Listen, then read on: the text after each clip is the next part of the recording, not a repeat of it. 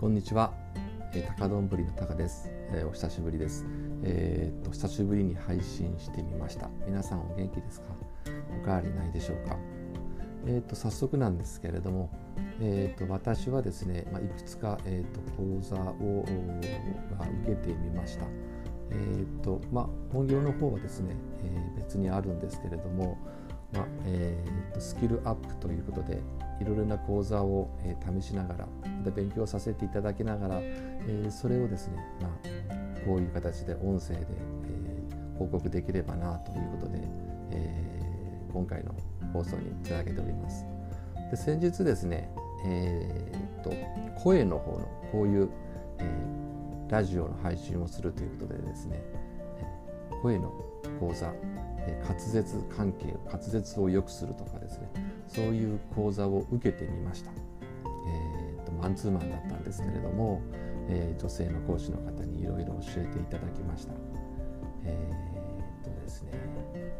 腹式呼吸とかですね腹式呼吸の練習とか、えー、口の動かし方とか口のほぐし方とかですね、うん。えーまあ、知らないこともいろいろあったりとかして、えー早口言葉の練習をしてみたりとかですね。そういった形で少しずつこのラジオの配信を聞いていただくと少しずつもしかしたら聞きやすくなるんじゃないかなという感じで、えー、僕も日々努力を続けております。もうあの講座の方から何日か経ったんですけれども毎日その訓練の方法を教えていただいたのでえー、少しずつ効果が現れればいいかなということで思っています。それとですね、えー、っとですね、iPhone 用のマイクを買いました。ピンマイクなんですけれども、今まではえ iPhone に直接直接このマイク iPhone のマイクを使って録音してたんですけどもえ外部マイクをつけてこのような感じでえ自分の声を届けていますどのような感じでえ聞こえるのかなっていうのもこの後の、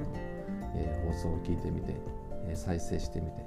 え確認してみたいと思います。え少しずつですねまた、えーと、自分の日常とかですね考えたことまたは講座を受けた感想レビュー実践などを、え皆様にお届けできたらなと思っておりますので、え今後ともよろしくお願いします。今回はこの辺で失礼いたします。